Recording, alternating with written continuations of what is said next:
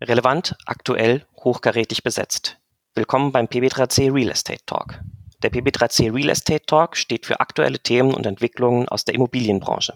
Heute sprechen wir mit Sebastian Nitsch, CEO der 6x47 Real Estate Investors AG. Als europaweit aktiver Immobilienentwickler verantwortet er komplexe Neubau- und Revitalisierungsprojekte und achtet dabei besonders auf Umwelt- und Sozialthemen. Ebenfalls zugeschaltet ist Michael Stüber. Er ist Fellow of the Royal Institution of Chartered Surveyors und einer der Geschäftsführer der IC Immobiliengruppe. Sein Ziel lautet, Immobiliendienstleistungen ESG-konformer zu gestalten. Unser Thema. ESG. Welche Auswirkungen haben die unterschiedlichen Regulierungen entlang der Wertschöpfungskette? Herr Nitsch, die ESG-Kriterien für Immobilieninvestments werden EU-weit immer umfangreicher. Wie sollten sich Entwickler jetzt positionieren, die ja nicht im gleichen Maße dieser Regulierung unterworfen sind? Ja, grüß Gott aus Wien erstmal und vielen Dank für die Einladung von heute. ESG ist ein Thema, das jetzt schon seit einiger Zeit herumgeistert. Die Nachhaltigkeit in der Immobilienentwicklung ist ja schon lange ein Thema, mit dem sich jeder beschäftigt und auch die Zertifizierungen, die auch in, in unterschiedlichen Farben und Formen am Markt verfügbar sind, äh, begleiten ja schon einige Zeit. Ich glaube, die Zertifizierungen, die mehr das E, das Environmental von ESG abdecken, sind schon, sind ja schon einige Zeit da. Äh, die Themen S und G werden jetzt äh, in dieses Spektrum neu aufgenommen. Wie positioniert sich ein, ein Projektentwickler? Äh, das ist ja mein, Thema mehr.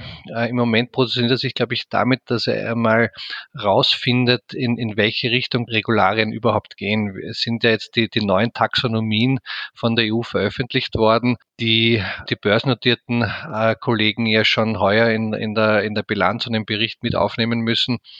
Bis die Projekte dann fertig sind, glaube ich, werden wir alle davon betroffen sein. Wir durch die Größe unseres Unternehmens, auch wenn wir nicht börsennotiert sind, sind spätestens im Jahr 23 zu verpflichtet, auch unseren ESG-Bericht abzugeben. Und äh, im Moment ist es wirklich eine, eine Aufnahme, was hier von uns erwartet wird und in, in welcher Art und Weise es kommt. Vor ein paar Jahren haben wir noch diskutiert, ob äh, eine Zertifizierung der Immobilien notwendig ist und wenn ja, werden wir wahrscheinlich einen besseren Preis dafür bekommen.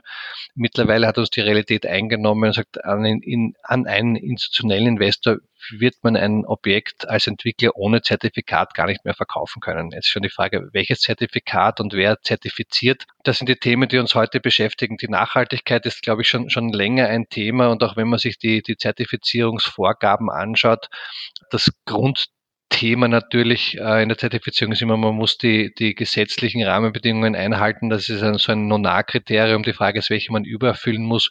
Und das sieht man in Österreich, aber auch in Deutschland, dass schon die, die Gesetzgebung eigentlich schon sehr viel der Punkte äh, oder der Prozentsätze, die man erreichen muss, äh, da abdeckt.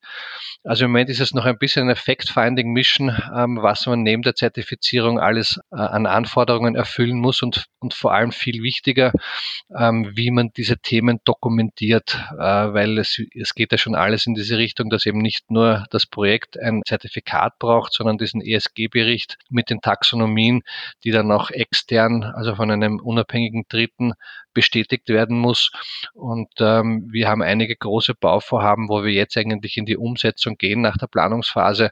Und wir beschäftigen uns gerade massiv damit, wie wir die Themen, die wir per se schon erfüllen und erfüllen wollen, äh, auch in der Qualität dokumentieren können, äh, damit sie nachher auch bestätigt werden. Und neben den Zertifizierungen der einzelnen Objekte ist das, was, glaube ich, jeden Projektentwickler im Moment auch beschäftigt, eine Corporate ESG-Strategie mit allen ihren Themen. Die Taxonomie umfasst ja sieben Kriterien, äh, die jetzt einmal in Ausarbeitung sind. Zwei davon sind quasi jetzt schon zu erfüllen.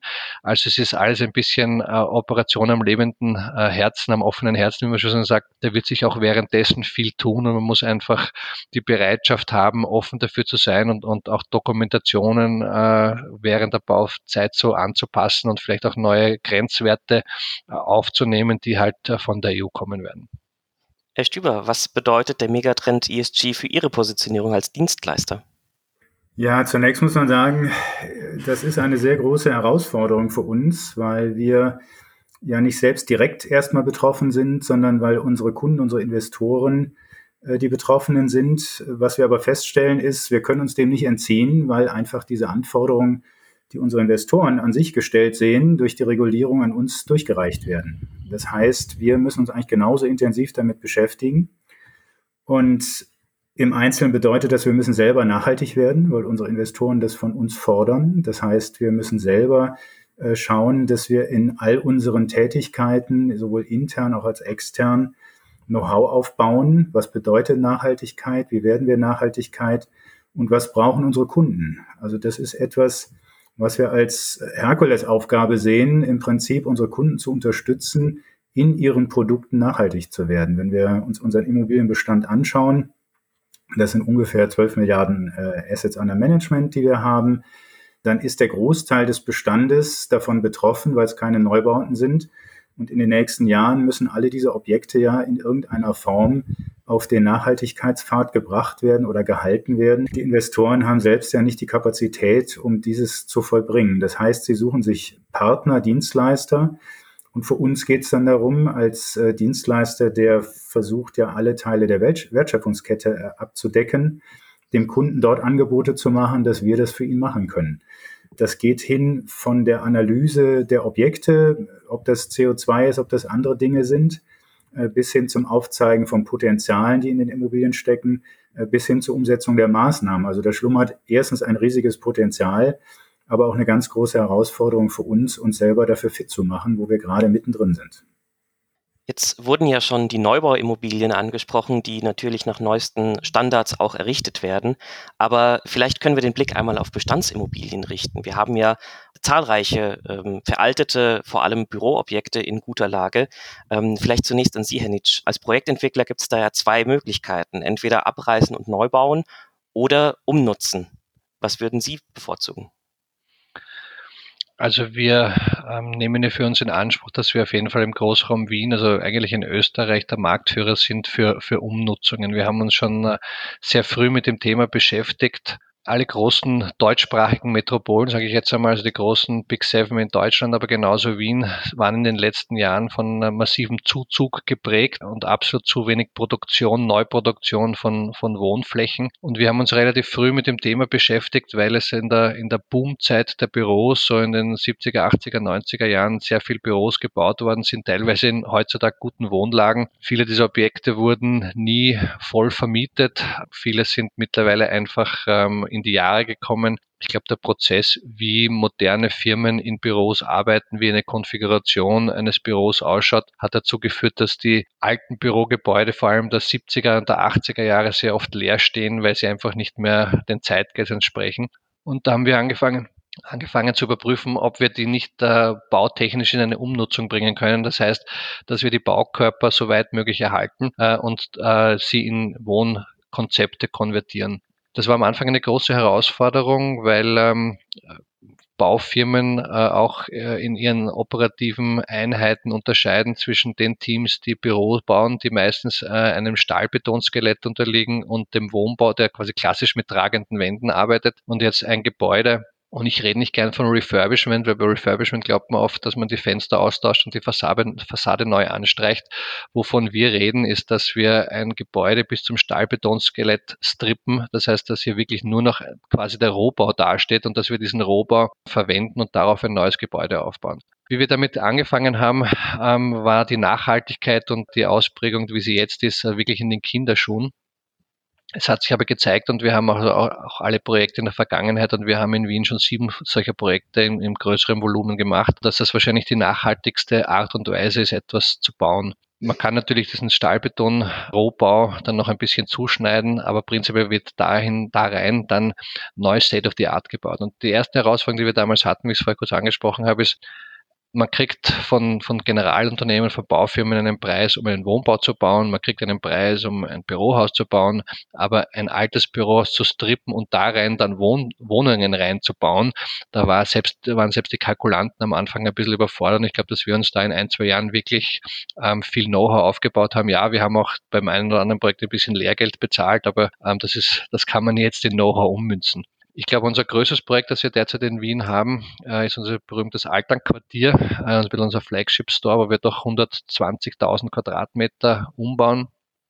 Und wir haben das nur anhand äh, des einen Bauteils Francis nachgerechnet, ähm, dass wir uns allein durch den Nichtabriss des ähm, Stahlbetonskelettes die CO2-Produktion bei dem Gebäude im Vergleich zu einem Neubauprojekt um ungefähr 67 Prozent reduzieren können. Unabhängig von dem Beton, den wir nicht brauchen, weil wir den alten verwenden und der quasi unverwüstlich ist, haben wir der Stadt Wien ungefähr 17.000 Lkw-Fuhren erspart von äh, LKWs, also Lastkraftwagen, die einerseits das alte Material äh, wegführen äh, und neues Material zuführen.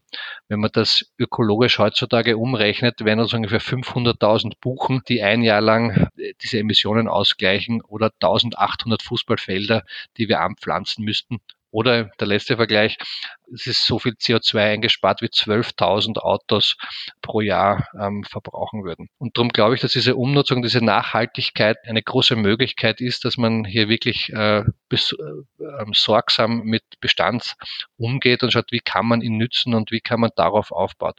Schade ist, dass äh, in den klassischen Zertifizierungsnormen diese Ersparnis im Bau nicht wirklich ähm, abgebildet wird. Ja? Also dass man da irgendwelche extra Punkte in der Zertifizierung dafür bekäme, soweit bildet das die Zertifizierung nicht ab, ähm, ist, hindert uns aber trotzdem nicht in, in die Richtung weiterzudenken, weil wir einfach als, als 647 glauben, dass das ein, ein, ein Auftrag ist heutzutage, dass jedes Unternehmen in seinen Möglichkeiten hier äh, sein, sein Möglichstes tut, um, um diese, diese Klimaziele zu erreichen. Herr Stüber, vielleicht jetzt mal vom Wohnaspekt etwas wegbewegt. Viele Investoren äh, wollen ja im Moment äh, ESG-konforme grüne Core-Immobilien sehr viel mehr, als es auf dem Markt tatsächlich verfügbar sind. Ähm, wie lautet da Ihr Ansatz als äh, Investment Manager und äh, vor allem, welche Rolle spielen dabei Asset, aber auch Property Management? Also gibt es dieses klassische Manage to Core noch? Gibt es ein Manage to Green? Gibt es eine Mischform? Wie sehen Sie das? Ich glaube, dass man die beiden Begriffe fast zusammen sehen muss. Also alle Investoren suchen ja tatsächlich gerade äh, das, wie Sie sagten, wenig verfügbare, nämlich die Core-Immobilie, in dem klassischen Core-Sinne, was äh, Lage und Mieterqualität angeht, ergänzt um das Thema Nachhaltigkeit. Äh, und da muss man wirklich sagen, die Anzahl der Produkte ist gering, so dass ich glaube, dass die Investoren gezwungen sein werden, sich eben mit solchen Projekten zu beschäftigen, die man heute auch als Impact Investing bezeichnet. Also das, was Herr Nietzsche zum Beispiel gerade beschrieben hat, sind solche Projekte, aber es kann auch vielleicht eine Nummer kleiner sein, womit wir uns eher beschäftigen, dass wir, ich sag mal, mindestens 20 Jahre alte Immobilien im Prinzip durch technische Aufwertung nachhaltig machen. Also ich glaube, dass sehr viel in den nächsten Jahren im Bestand tatsächlich passieren wird, weil einfach die Innenstädte häufig äh, zugebaut sind. Und jeder hat verstanden, dass das, was Herr Nietzsche beschrieben hat, der sinnvolle Weg ist, nämlich nicht abreißen und neu bauen, sondern den vorhandenen Bestand zu nutzen, weil ich dadurch einfach äh, sehr viel an Emissionen ersparen kann, wenn ich die vorhandenen Materialien nutze. Und das wird meines Erachtens der Weg der Zukunft sein, dass die Investoren schauen, schon bei ihren äh, Investmentplänen, dass sie Objekte erwerben, ähm, die solche Maßnahmen, solche technischen Maßnahmen vorsehen und dass das in den Businessplänen gleich involviert ist. Das werden dann nicht ein paar hunderttausend Euro sein, sondern eher mal ein paar Millionen Euro. Aber ich glaube, dass man gezielt nach solchen Objekten nutzen, äh, nach solchen Objekten suchen muss, die ein gewisses Alter haben, die das Potenzial bieten, die vielleicht sogar auch von dem Vermietungszyklus irgendwo äh, dastehen, dass die Mietverträge noch ein, zwei Jahre laufen, so dass ich genügend Planungsvorlauf habe, um diese Maßnahmen durchzusetzen und dann die Objekte entweder mit den bestehenden äh, Mietern äh, neu aufzusetzen oder vielleicht auch dann äh, entsprechend Mieterwechsel vorzunehmen, die dann gegebenenfalls auch mit höheren äh, Mieten verbunden sind. Weil das ist eine Frage, die aus meiner Sicht noch wirklich ungeklärt ist. Wo soll das ganze Geld herkommen, um diese Maßnahmen die erforderlich sein werden, um diese ganzen Stranding-Szenarien, die es ja für viele Objekte jetzt geben wird, um die zu verhindern. Da sprechen Sie schon einen sehr wichtigen Punkt an. Ähm, salopp gesagt, wer soll das alles bezahlen? Äh, deswegen würde ich mal an Sie beide die etwas provokantere Frage stellen. Muss Nachhaltigkeit finanziell wehtun? Also da habe ich ja als Projektentwickler immer einen gewissen Vorteil gegenüber einem Bestandshalter, ähm, weil der Bestandshalter, wie der Name schon sagt, halt auch so einen Altbestand hat. Und dieser Altbestand halt äh, damals zum, unter unterschiedlichen oder veralteten oder einfach alten Kriterien gebaut wurde. Wir als Projektentwickler versuchen natürlich immer State of the Art äh, das neue Projekt zu entwickeln, weil wir es ja auch am Ende des Tages verkaufen wollen. Wir wollen ja nicht unabsichtlich Bestandshalter werden, indem wir etwas bauen, was wir nicht verkaufen können. Und äh, ich glaube, äh, jetzt mit den ersten Themen, die von der ESG schon, äh, Taxonomie schon geschärft sind, die, die Bereiche fossile Brennstoffe und die Energieeffizienz, das ist ja schon fast ein, ein, ein, ein, Selbstläufer in, im Sinne, dass man natürlich bei jedem gerade größeren Projekt äh, innovative Energiekonzepte andenkt. Und wenn ich jetzt zum Beispiel die Stadt Wien hernehme mit unserer ähm, Fernwärme und Fernkälte, hat der, der Produzent dieser Fernwärme, Fernkälte, was ja nicht wir sind, sondern die Wien Energie schon so hohe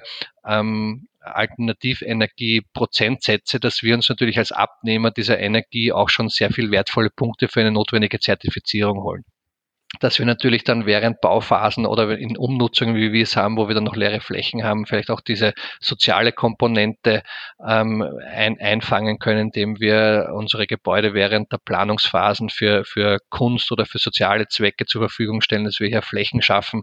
Hier können wir das, das soziale Thema, sage ich mal, auch noch ein bisschen in der Immobilie abbilden, wo wir uns jetzt als per se als Projektentwickler immer ein bisschen schwerer tun als vielleicht andere Unternehmen. Und das dritte Thema, das halt ganz neu ist, dieses Governance-Thema, ist, ist äh, ein, ein neues Thema, das uns, äh, sage ich mal, dass wir so, dass man normalerweise mit Vier-Augen-Prinzipien und solchen Themen äh, und, und Code of Conduct sowieso abgebildet hat, man muss es halt jetzt noch dokumentieren. Aber ich glaube, um zu Ihrer Grundfrage zurückzukommen, ich glaube, in der Projektentwicklung ähm, sind die die Kosten überschaubar, ähm, wenn man schon innovative äh, Konzepte mit neu einbaut. Ich glaube, da ist die, die, die Umrüstung von Altbestand sicher ein, ein Kostenfaktor, der, der schwieriger aufzufangen ist. Bei, bei Neuprojekten kann man sich die, die, auch die neuesten Konzepte anschauen. Wir sehen hier schon, schon Bürohäuser, die aus, aus Flüssen, die vorbeigehen, ihre eigene Energie gewinnen. Wir haben die Erdwärme, wir haben die Fernwärme, wir haben die Solarpaneele, die wir auf unser Dach geben können. Ich weitergeben können. Also ich glaube, der Weg weg von den fossilen Brennstoffen äh, und hin zur Energieeffizienz, den ein neu gebautes Haus ja auch mittlerweile schon, schon per se abdeckt, ähm, hält sich in Grenzen. Ich glaube, dass der, der Kollege hier die, die schwierigeren äh, Herausforderungen hat in, in, in Bestandsportfolien. Ja, ich glaube, dass die Herausforderung, wenn ich das ergänzen kann, ja, ich sehe die äh, Herausforderung im Bestandsportfolio sicherlich größer. Für mich ist das so ein bisschen ein Dilemma, in dem man da steckt. Man möchte nachhaltig werden, man möchte seine Objekte nachhaltig machen, möchte dem Planeten etwas Gutes tun, aber es kostet halt Geld. So, und die Frage ist, wo kommt das her? Es kann eigentlich nur vom Eigentümer kommen der Immobilie oder von dem Verkäufer, der vielleicht beim Verkauf äh, im Preis runtergehen muss, weil der Käufer sagt, ich muss da aber noch eine ganze Menge Maßnahmen durchführen. Meines Erachtens meine These ist, das wird entweder zu geringeren Renditen führen oder zu fallenden Preisen. Eigentlich gar keine These. Das ist eigentlich eine Erwartung, die wahrscheinlich jeder hat.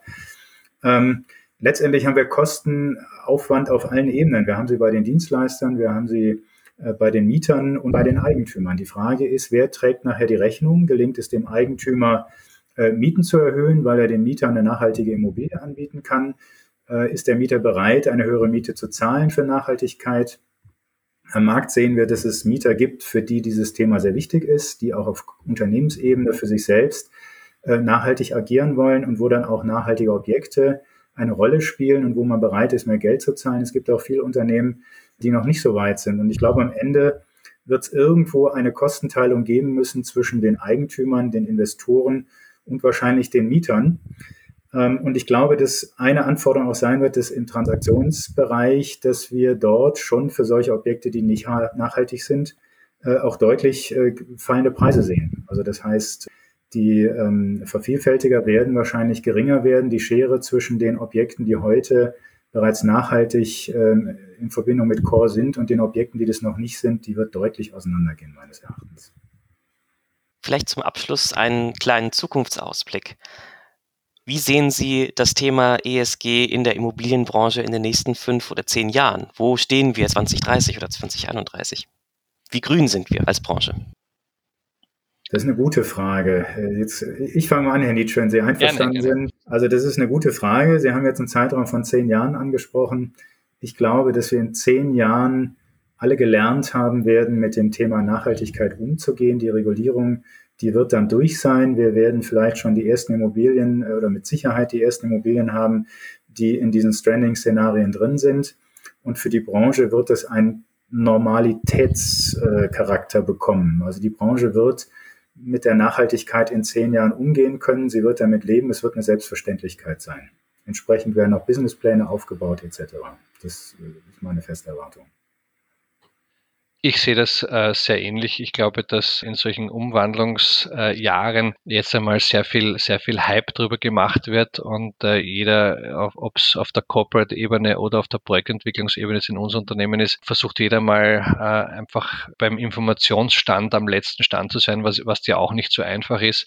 Und natürlich sprießen jetzt schon alle Berater rund um ESG aus dem Boden, die hier ihre, ihre Hilfe anbieten. Und wie gesagt, äh, allein aus den, den sieben Kernbereichen, die der EU wichtig sind, sind ja in Wahrheit zwei erst verpflichtend und wirklich ausformuliert. Also wir sind ja bei vielen Themen noch, noch an der, an der Oberfläche, äh, an den Überschriften. Das heißt, es wird, glaube ich, die nächsten Jahre das Thema von uns allen sein, hier, hier mehr ins Detail zu gehen, damit man wirklich auch weiß, was gefordert wird und auch das nach, nach der Sinnhaftigkeit, sage ich jetzt einmal, abzuprüfen, weil man natürlich auch bei Energieeffizienz und, und, und äh, Verbrauchswerten etc. Äh, auch, auch Länder autonome Regelungen Regelungen braucht.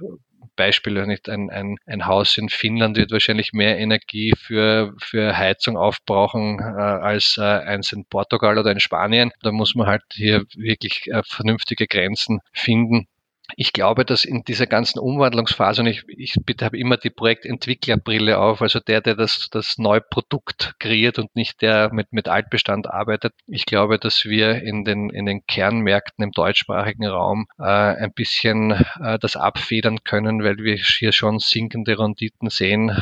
Ich glaube, EU und also die, die, die, die Euro-Themen am Anfang und jetzt die Corona-Themen werden uns länger eine, eine Niedrigzinsphase bescheren. Das heißt, Immobilienrenditen haben noch Luft nach unten.